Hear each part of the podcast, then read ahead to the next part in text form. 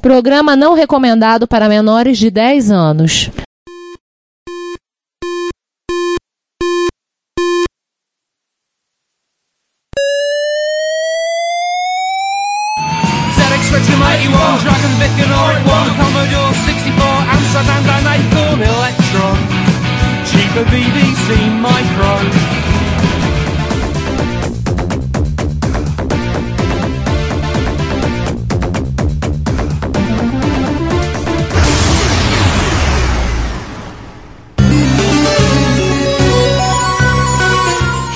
Retrópolis, a cidade dos clássicos.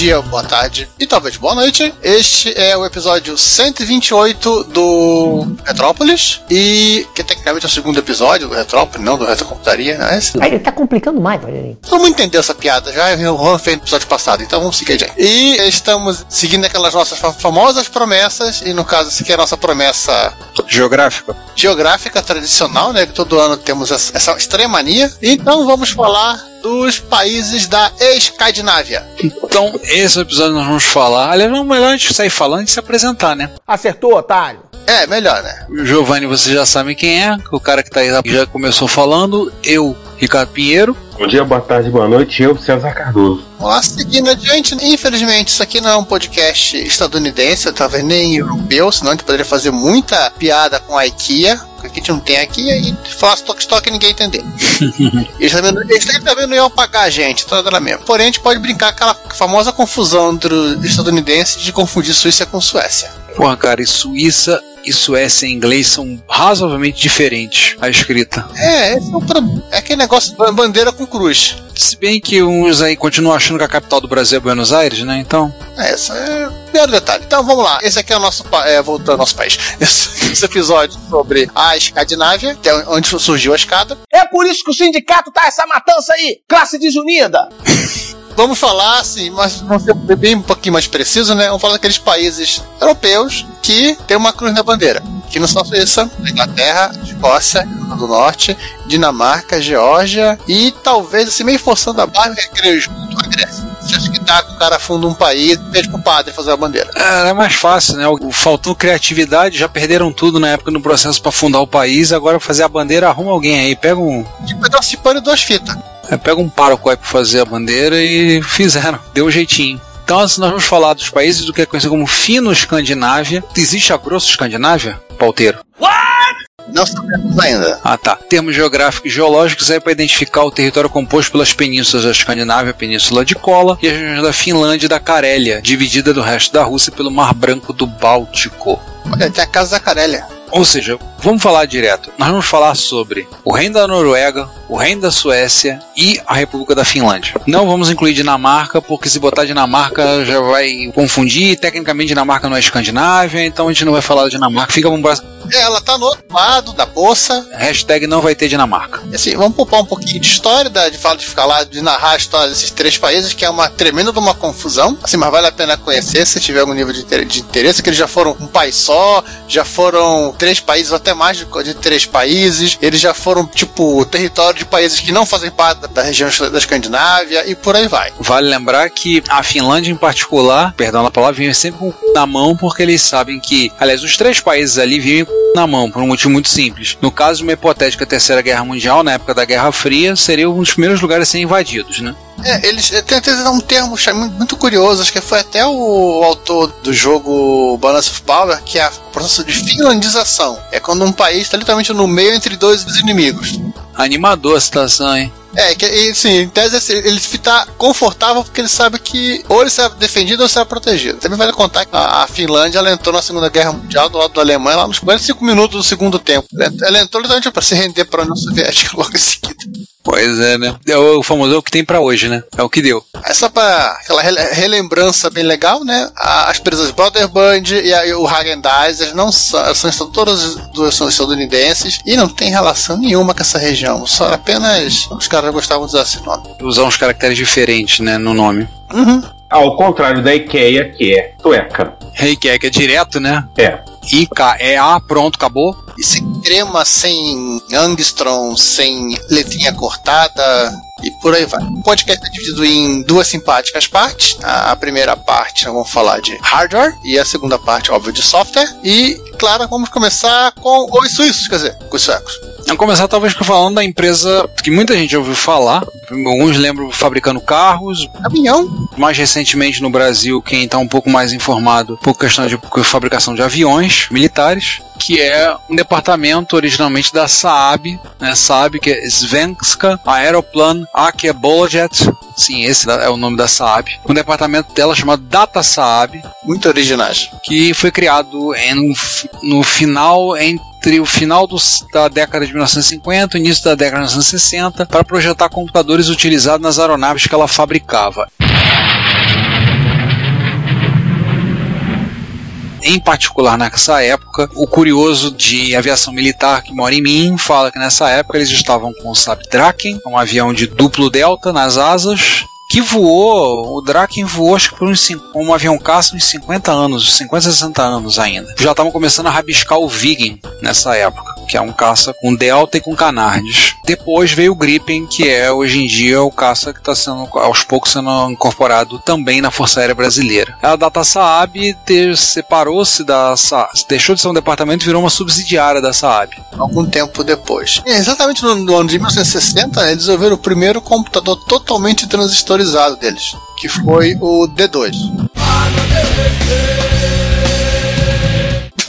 Ué, como o Ricardo tá falando, ah, deixa, deixa o Ricardo Aeronauta falar que ele vai gostar. Sim, eu falei do Viggen, né? E eu sabe 37, o Viggen tinha um computador embarcado que era o Sank. E esse computador era, como a gente falou, o D2, mas mantém o respeito. Ele é a versão civil desse computador embarcado. Pesava 200 quilos. Era um protótipo, né? Não dava para comerci... não foi comercializado, serviu de base para uma linha de mainframes civis, né? 5,6% no mercado sueco de computadores. Haverão outras coisas, né? Em 1968, a Data Saab possuía 5,6% do mercado sueco de computadores, subiu para 9,7% em 69, caiu um pouquinho para 8,7% em 1970. O grande problema da Data Saab era que, como não era o foco do grupo, o foco do grupo era aviões e, e- e caminhões, computadores não eram o foco e, portanto, tinha pouquíssimo recurso para pesquisa e desenvolvimento dos produtos. Sem dinheiro não dá para fazer grandes coisas. Então, E aí, em 1975, devido a sérios atrasos no desenvolvimento do D23, acredito que a numeração foi meio chutada, né? Saiu do, do D2 para o D23. É, pra D2, pra D20, D21 e assim sucessivamente. É, já é um problema para contar, né? Uhum.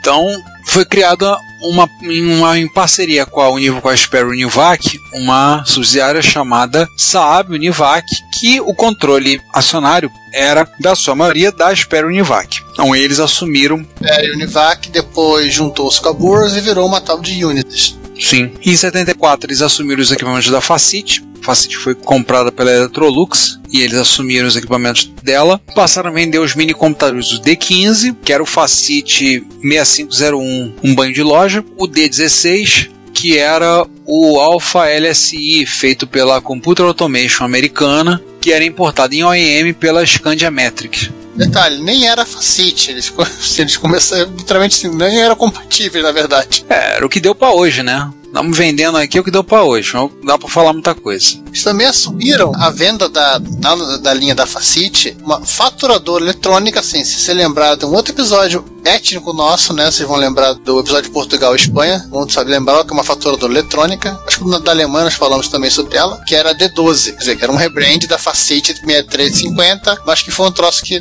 deu prejuízo, eles devolveram pra Facite. Ai, caramba! Tipo, queremos não. Agora, interessante o que aconteceu no ano anterior, 1977, né? Em 77 aconteceu uma coisa curiosa, né? Que foi que eles receberam, ganharam uma série de aplicações de escritórios escritas em COBOL. Eles escreveram para vender nos minicomputadores. Sim, Era o bônus. Lembre-se que software na época era apenas o que vinha junto com o hardware, não era uma coisa tão relevante assim, né? Era a mentalidade da época, né? Então, esses softwares receberam nomes da mitologia nórdica. Então, de uma certa forma, eu fico, eu fico imaginando como encaixar o nome com a aplicação. Então, tinha o Odin, que trabalhava com encomendas, faturamento e estoque. Picareta do Odin. O Thor lidava com a contabilidade, a Freya lidava com contas a receber, o Loki lidava com contas a pagar e o Mimir, que era controle de material e produção. Quantas a pagar quando eu quiser, né? Deixo por conta de vocês, caros ouvintes, pensar de forma criativa e arrumar justificativas para relacionar o nome à aplicação. Eu já pensei em algumas aqui. Espero que vocês coloquem aí nos comentários alguma coisa bem divertida e curiosa. Eu pensei em algumas coisas aqui. O Thor é porque ele marreta com contabilidade, literalmente.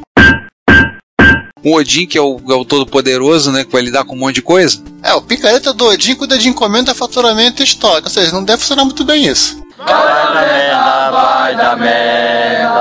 Esse aqui não é um podcast sobre piadas nórdicas. Sobre Porque nós não somos bons disso mesmo, não. Assim, a grande verdade, se o cara sabia nada de mitologia nórdica, eu sabia muito. É, em 1978, a Saab separou a Data Saab e uniu a subsidiária Stan Saab AS para criar a Data Saab AB. E você pensa, acabamos de falar de Data Saab? Não, toca a música do 007 aí que tem treta.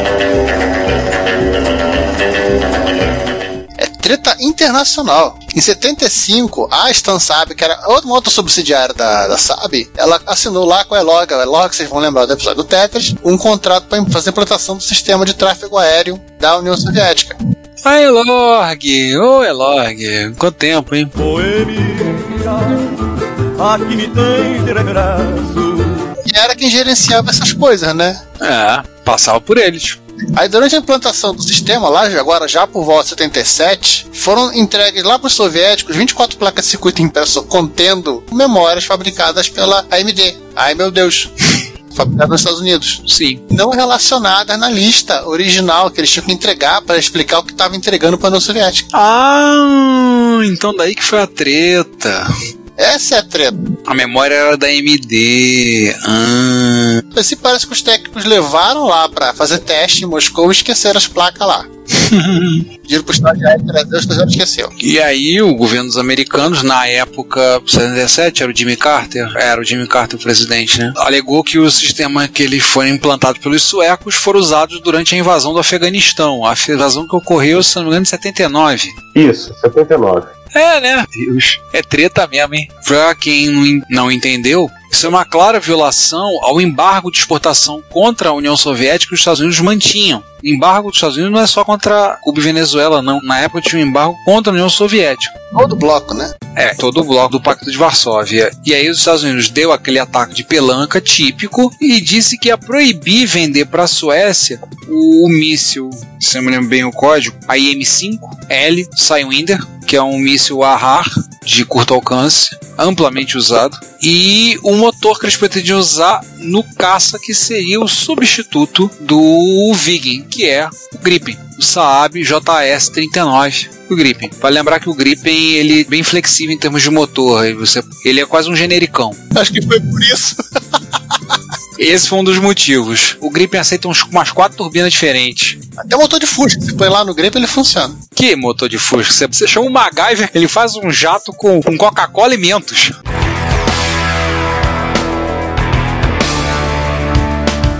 E levanta voo. Mas é assim. Eu acho que deve ter sido por isso que eles tiveram essa ideia de tornar o Gripen tão flexível. A ponto que ele aceita a turbina da GE, turbina da Rolls Royce e, e outros assim. Então deve ter sido por isso. Eu acho que o cara chegou lá, chefe, deu ruim. O que aconteceu? Não querem vender uma, uma, uma turbina pra gente. Ih, dá seu jeito. Dá um jeito aí. Aí na, na Suécia, esse episódio ele foi conhecido como Data Sap Faren, que eu não sei o que significa Faren, eu procurei no dicionário, dizia algo como loja, E assim, coube de- alguns anos mais tarde para Ericsson, que vi- já, já como dona da DataSap, pagar uma multa de 3,15 milhões de dólares para o governo norte-americano. Eles nem trocaram o nome da empresa, mantiveram Data Saab pertencendo a Ericsson. Novo dono. É sob nova direção, é pro bem e pro mal. Bem, a conclusão da história da Data Saab é que, de- devido a essa irregularidade somada a algumas outras, no ano de 1981, a divisão de computadores foi vendida para a Ericsson Information Systems, que 1988 revendeu para a Nokia, que depois vendeu para a ITT, caramba, ITT não existia nessa época, Na época, sim. e então adquirida pela Fujitsu. Hoje pertence à Fujitsu, assunto nosso do episódio 126. Não, ainda passou no meio do caminho pela Siemens Fujitsu, quando teve aquela Joe Inventory, no meio dos anos 90. Eu perguntei da ITT, caros ouvintes, no tempo que os bichos falavam, meu pai trabalhou na ITT. Tinha coisa no Brasil, ele começou lidando com informática naquela época, então você imagina, no tempo que os animais falavam. A ETT durou até o o começo da década de 90. Então, coisa de fechamos a triste e curta história da Data Saab, vamos passar para uma nova empresa que, então, não meu Deus do céu, o nome é pior ainda, hein? É a Data Industrial AB, ou DIAB. Eu prefiro usar DIAB, que é muito mais fácil. Ele lembra o diabo, né? Também. Eles só não faziam impressoras.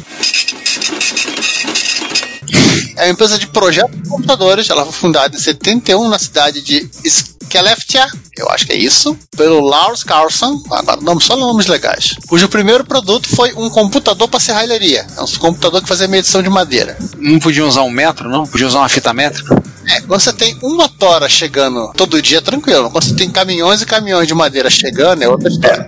É mais complicado, verdade. É naquele mesmo molde daquela história que o Ademir Caixano conta pra gente da balança de ovo. Hum, Só que aqui é, é tora de madeira. em quantidades industriais, né? Em 72, ela desenvolveu em parceria com a Transinfo o Transdata 7260, um computador escolar e modular baseado no 8008 da Intel. escolar entenda aquelas plaquinhas que tem um processador, uma RAM e um tecladinho xixelento. Aquele tecladinho hexadecimal e um display de 7 segmentos. E olha lá, E no mesmo ano ela desenvolveu o Colafon, os nomes só melhoram, que é um, um terminal para a Data Saab, em conjunto com umas outras empresas, e ele era um terminal que era usado pelos bancos para validar documentos. Então vê aí mais coisas relacionadas à automação bancária. basicamente assim, resumo, é, pelo que deu pra entender, era era um, uma- um teclado que os caras digitavam tipo CPF e a luzinha piscava dizendo se o CPF estava válido ou não válido. Basicamente.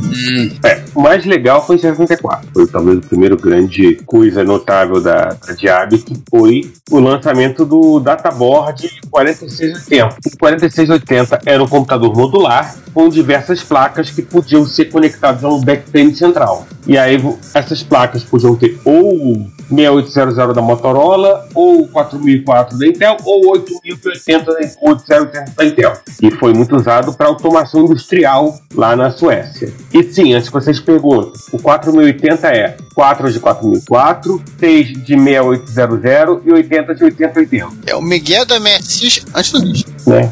Chora niche. Vai ver que é esse que inspirou o Niji.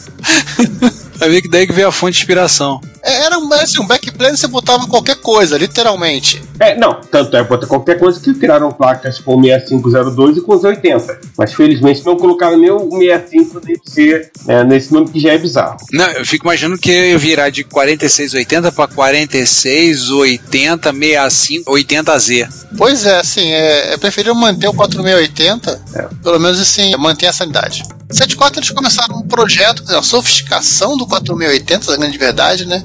Que eles chamavam de, de terminal, mas que era um computador completo já, né? Tecladinho, motor e tudo mais, que eles chamaram de 7S. Hum.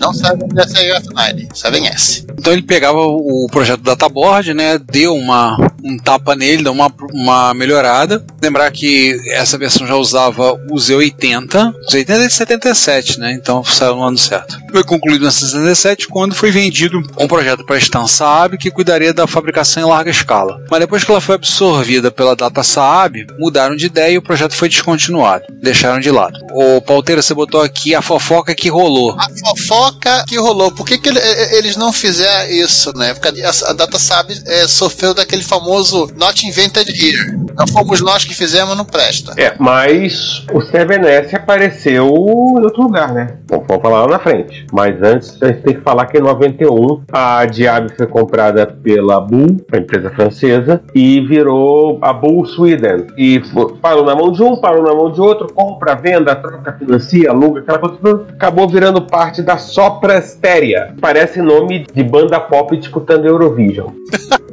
Eu pensei no nome de uma bebida. Uma soda, né? O interessante, assim, da, Só uma coisa, quer dizer que o diabo foi comprado pelo touro, né? por aí. Aliás, Bull, né, lembrou o nosso episódio sobre a França. Sim, episódio sobre a França. Nós fizemos. Interligado, como diria o Disque Gente, que tudo é interligado nisso aqui. É. Alguns anos depois, o 7S ele acabou servindo de base para ser o pai do ABC80, que é um computador que nós vamos falar daqui a pouco, mas antes precisamos falar de mais uma empresa. Isso aqui é um trisal. Peraí, peraí, peraí, peraí, peraí.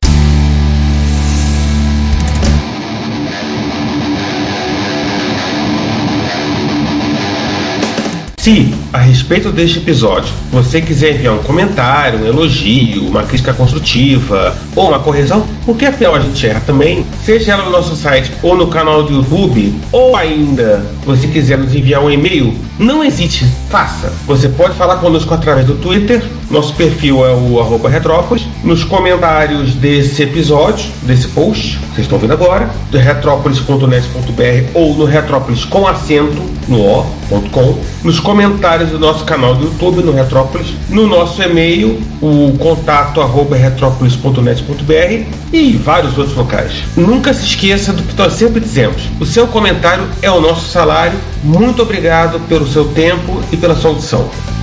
Concordo. A terceira empresa que nós vamos falar é a Scandia Metric. Pelo nome Metric, pressupõe que ela trabalha com equipamentos de medição. Se você pensou nisso, você acertou. A gente tem que explicar tudo, Rogerinho. Essa empresa foi fundada no ano de 1965 por Carl Johan Borgerson. A Carlos Jordão Borges Filho. O Carlos Jordão, o Carl Johan, era ex-funcionário da filial sueca da Philips. Ele tinha trabalhado lá por 25 anos, só que depois de um tempo a Philips chamou ele para conversar e falou assim: escuta aqui, olha só, tem uns clientes aqui que a gente não quer mais, o povo chato fica perturbando aí. Você não quer montar uma empresa para cuidar desses caras, não? Para assumir esses caras, não? Vai lá, fera, vai lá.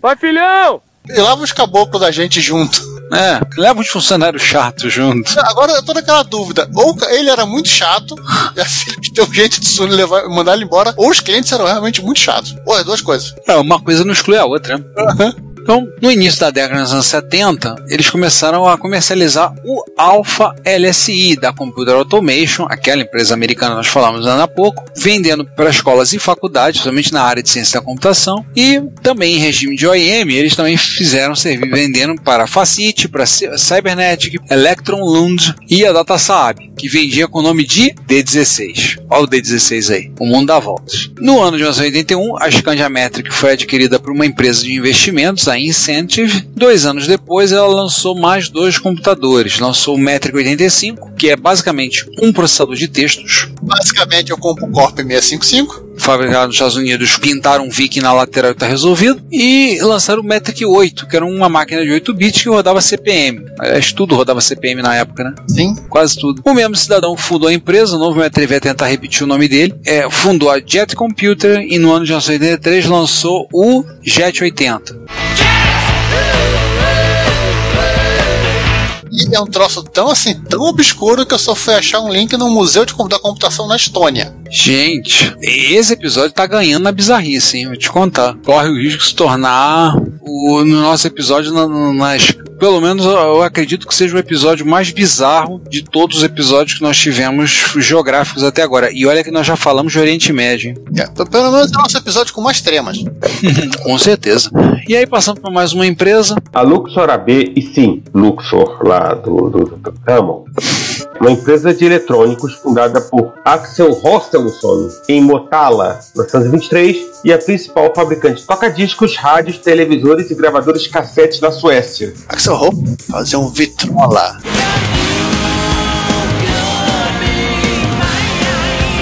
Em 1976, sobre licença da, da Fairchild. Ela lançou o Channel F na Suécia sob o nome de Luxor Video Entertainment System. Só para lembrar um parênteses, o Fairchild Channel F foi o primeiro videogame da história que aceitava cartuchos e tinha o, com certeza um dos controles joysticks, entre muitas aspas, mais bizarros que já foram feitos na face da Terra. Fechei o parênteses. E você está naquela lista dos piores joysticks já fabricados, porque mesmo sem ser fabricado desde 85, o joystick 35 74, o joystick do Texas tá lá, né? Em 76 também, o incêndio destruiu 15 mil metros quadrados de área fabril, pancada. Tá pegando fogo, bicho! Eita, nós. Oh, E aí, em 78, pilhada pela Diab e pela Scandiametric, ela começou a produzir computadores pessoais.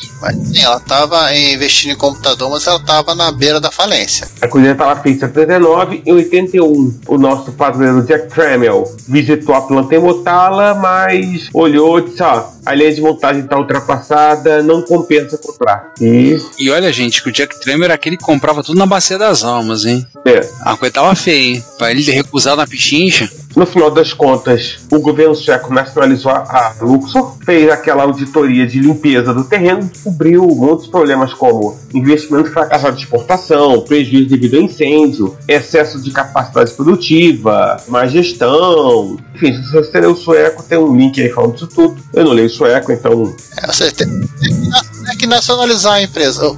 Aliás, o, o tiozinho fundador ele faleceu em 78, eu acho. Ele faleceu quando a empresa dele tinha, tinha acabado de ser encampada pela coroa sueca. Em 1984, a Luxor foi comprada pela Nokia. A Nokia descontinuou a fabricação de computadores em 86. E, enfim, no final de contas, a marca, a marca Luxor pertence à empresa turca Vestel, que a utiliza para vender televisores na Suécia. Aproveitando a marca, a marca ainda tem força, né? Conhecida, principalmente do pessoal mais antigo, né? 50 anos depois. Essa primeiras coisas que a, parece que a Nokia fez foi fechar a fábrica de TV e passar a trazer as, as TVs vindas da fábrica dela na Finlândia. Hum. E agora, finalmente, pode falar de computador. Vamos pros micros, né? Oba! A gente falou do ABC80, né? Que a gente ia voltar, né? Especificamente o Luxor ABC80. Então, agora vamos explicar primeiro por que que é o ABC, né? ABC.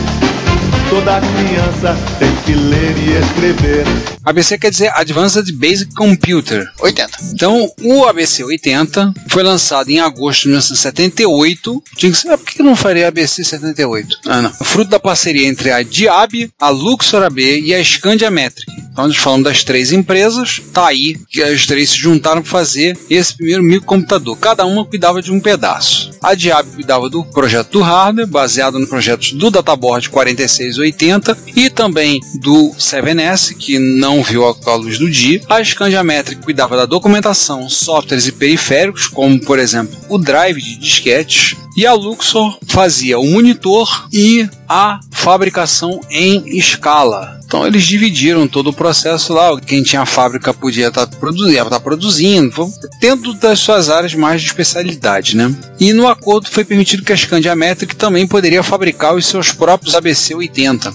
Aqui tem a foto de um, de um Metric ABC 80. É igualzinho. Só muda que em vez de escrito Luxor no na pa- lado de esquerdo, tá escrito é, Metric. Nem Scandia Metric. A ideia de você ter um microcomputador ali foi uma ideia da Scandia, porque o fundador, né, o Esteve nos Estados Unidos em 1967. Vocês lembram o que aconteceu em 77? Né, nós já falamos, tivemos três episódios no ano de 2017 para falar da Trindade 77, vocês lembram? Então ele foi, foi lá, bateu um rolê, foi dando lá, viu e entrou numa Radio Shack e saiu com um TRS-80 Model 1 debaixo do braço. Aí ele pagou, olhou, achou legal, mexeu, mas em maquinazinha limitada dá pra fazer melhor. Aí ligou pro, pro Lars Carlson da Diab, sabendo do 7S, e, pô, vamos fazer aí. Cola aqui que tô com uma ideia boa. Vou lá uma máquina legal aqui. Opa, boa ideia, vamos ver isso. Ele topou, mas a gente precisa de alguém pra fazer um monitor. Aí foram bater na porta da Facite e a Facite, ó, tem um contrato com a DataSab, não rola. No way. Então, vamos falar com a Luxor. E a Luxor entrou na parada. E aí, juntaram as três para fazer esse microcomputador.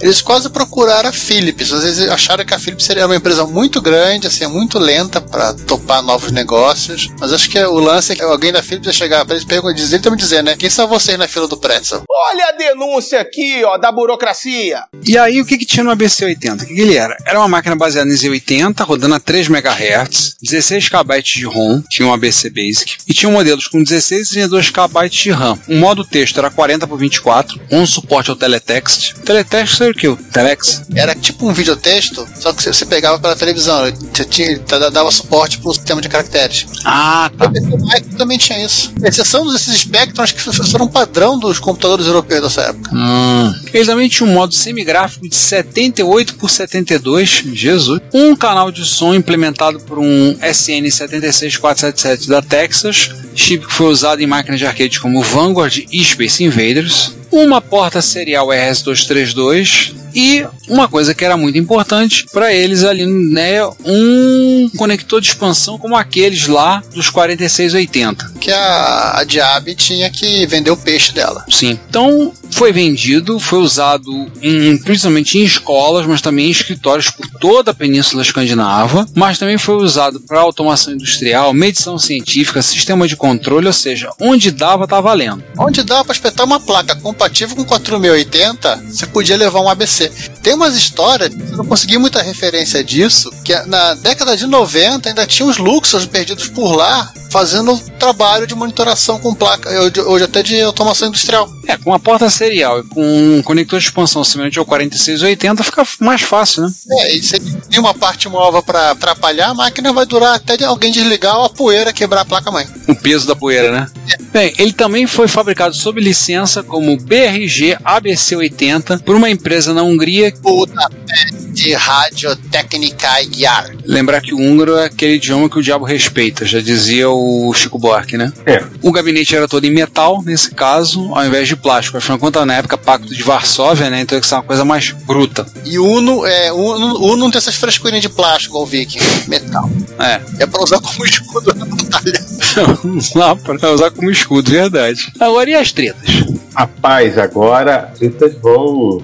Aqui, vamos lá. Agora, bola da treta. Vocês que estão esperando isso. Oh, yeah. Vamos lá. Primeiro, o gravador cassete, especialmente fabricado para combinar com a BC80, atrasou e só ficou pronto em 79. Mas isso nem era tanto problema porque você podia simplesmente usar qualquer gravador e pronto, você usava a sua fitinha cassete. Aí a coisa começou a, a melhorar. A Scandiametric teve problema de superaquecimento nas unidades de disquetes, a, a VFD2 teve muita dificuldade para resolver e fabricar. O negócio ficou tão sério que a Diad teve que ir no mercado comprar unidades de terceiros, meter lá o logo do ABC80 e pronto, resolvido o problema. Tá vendo César? Superaquecimento lá? Eu fico imaginando como é que ele diz o aquecimento. Eles pegaram o negócio, estava esquentando demais, e jogaram na neve, derreteu? É, o, o que? Usavam mesa de gelo? Aliás, se vocês pegarem a foto do ABC, vocês vão ver que ele tem uma, uma na parte traseira dele tem uma, uma parte preta. Tá, já viram?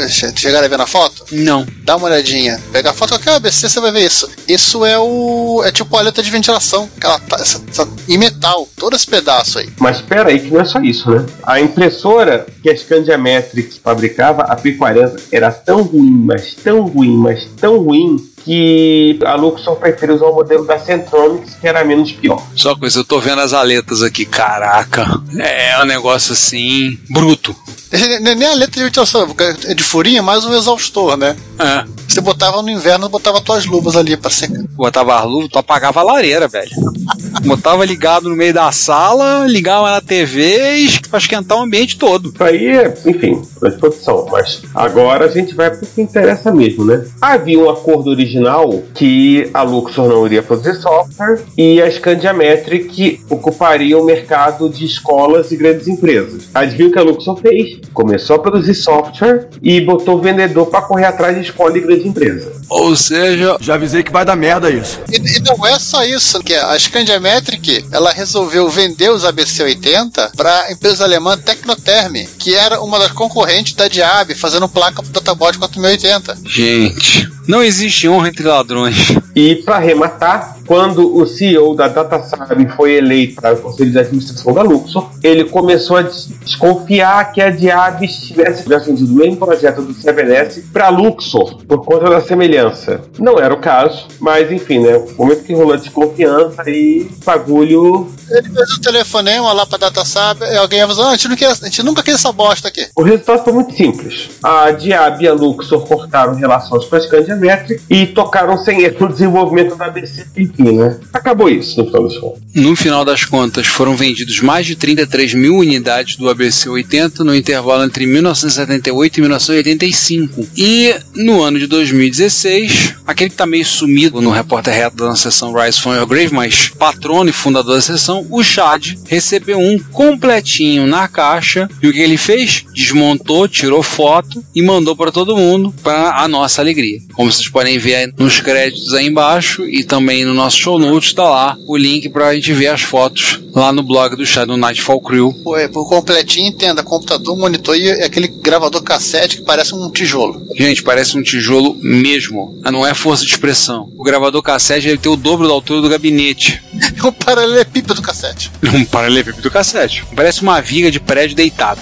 Assustador. Mas eu vou falar o seguinte: Nosso site e podcast são gratuitos, o que significa que você gasta nada para visitar o nosso site, assistir o que temos no nosso canal do YouTube, ouvir nossos episódios, nada. Mas isso não significa que não tenha custos, pelo contrário. Nós da equipe investimos tempo, conhecimento e dinheiro nossos para entregar a vocês o melhor conteúdo que pudermos proporcionar. E nós não pretendemos poluir nosso site com anúncios, ainda mais em tempos onde bloqueadores de anúncios são fatos da vida da internet hoje em dia. Então, pedimos a vocês que colaborem conosco para o sustento dessa nossa iniciativa cosmopolita. Você pode pagar o IPTU, sim, o Imposto Predial e Territorial Urbano da cidade de São Tramiel de Retrópolis. Mas aqui o tributo é facultativo e o valor é baixo. Logo, pedimos uma contribuição no valor de um cafezinho ou de uma garrafa térmica cheia de café. Na página relacionada no nosso site, você pode encontrar maneiras de você contribuir. Agora, se você doar o valor de alguns cafezinhos, você poderá receber um brinde nosso, um cordão de crachá ou de pendrive, a sua escolha. Se o valor for ainda maior, você ganhará, além da nossa gratidão, uma camiseta. O frete é por nossa conta. Nós temos também QR Code para depósitos via Pix, temos a nossa chave Pix, além de botões para doação pelo PagBank, pelo PayPal, pelo Mercado Pago. Então, contribua pagando o IPTU como um legítimo residente de Retrópolis. Você também pode ir para o link de loja no menu superior do nosso site e adquirir no Mercado Livre ou no Shopee algum dos itens que vendemos: camisas, cordões, adesivos,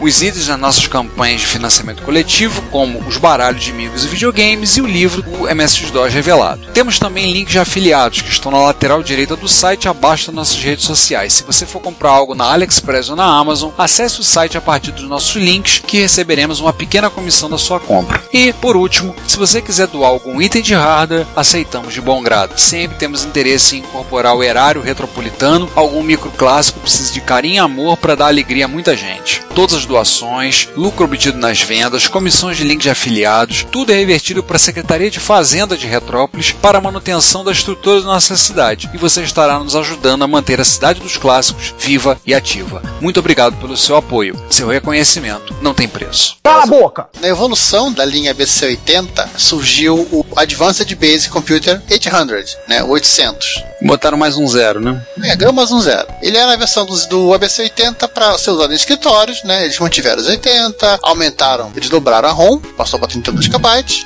passou a ter suporte a 80 a coluna no texto, isso é bom, e um modo gráfico de 240 por 240 que poderia exibir entre 4 a 8 cores, dependendo da memória que você tivesse. A parte mais legal do ABC800 é um comentário aleatório e anônimo, tá lá no World Computers Museum. O cara tá literalmente dizendo que você pode amolar sua faca no chassi.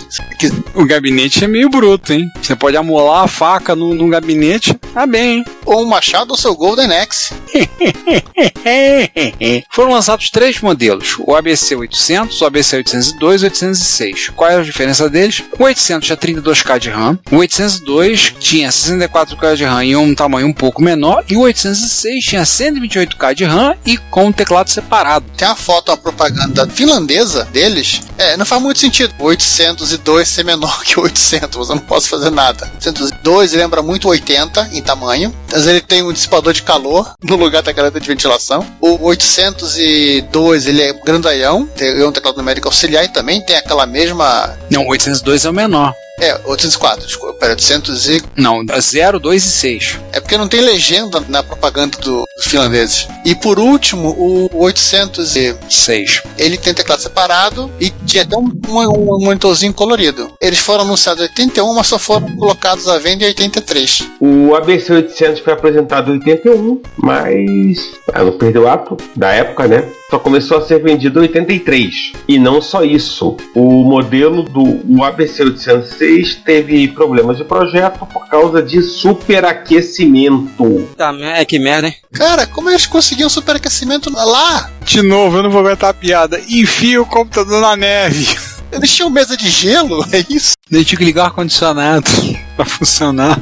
Gente, desculpa se tem algum descendente sueco, norueguês ou finlandês tá ouvindo a gente. Desculpa fazendo as piadas, mas é que superaquecimento num país, num lugar tão frio como esse, não, não, não resisto. Parabéns aos envolvidos. Exatamente. Mas, então, peraí, o senhor lançando nos anos 80 um computador com, com Z80 e tal, a Luxor não estava preocupada com compatibilidade com os PC da IBM porque ela acreditava que o futuro da computação pessoal estava no Unix. Mas é óbvio, né? Você não vai perder dinheiro, ninguém gosta, quanto mais o departamento financeiro. E a Maia B, autorização da Luxor, fabricou uma placa chamada ABC16. A ABC16 continha Intel 8088 e tornava seu ABC800 abre aspas compatível, fecha aspas, com MS-DOS. Hum. Diab ainda para Luxor chegou a desenvolver vários protótipos, máquinas compatíveis com MS-DOS, máquinas meio compatíveis, máquinas que rodavam em Unix. Mas aí a Nokia assumiu a Luxor, T6 e encerrou tudo. É, enfim, e isso a Diab já tinha desenvolvido protótipo compatível com MS-DOS, rodando em Unix, etc. A Nokia prometeu que continuaria a dar suporte à linha e lançou o ABC 1200, que era um clone de PCAT fabricado, claro, né, na Finlândia. Hum. Colaram uma etiqueta na que é ABC, ó, ABC 1200. E a série ABC 800 entre 83 e 86 vendeu cerca de 29 mil unidades. É, apesar da implicância da galera, eles venderam razoavelmente bem, né? É, intervalo de 3 anos, dado o custo do equipamento na época, tudo, é que vendeu bem. Temos de população, né? Não é tão grande, né? Ainda seguindo a linha ABC 800, chegou a existir um computador chamado Facite DTC. E lembrar que a Facite é uma empresa que alguns mais vão lembrar aqui no Brasil, devido principalmente caixa registradora, concorrente da Sueda. Eu lembro de ver caixa registradora da Facite. E quem era a Facite? A Facite era uma fabricante de calculadoras mecânicas, fundada há exatos 100 anos da gravação desse episódio, ou seja, no ano de 1922, na cidade sueca de Atvidaberg e é a parte do grupo AB Atvidabergs Industria de equipamentos de escritório, questões de automação de escritórios. Mais um grupo de gente sem, sem imaginação. Pois é. No ano de 1965, eles adotaram o nome Facite AB, pelo menos isso, né? Ficou mais fácil. Quando começou a vender mais calculador e as calculadoras mecânicas tornaram-se o carro-chefe, o principal produto conglomerado. Alguns anos depois vieram os japoneses e acabaram com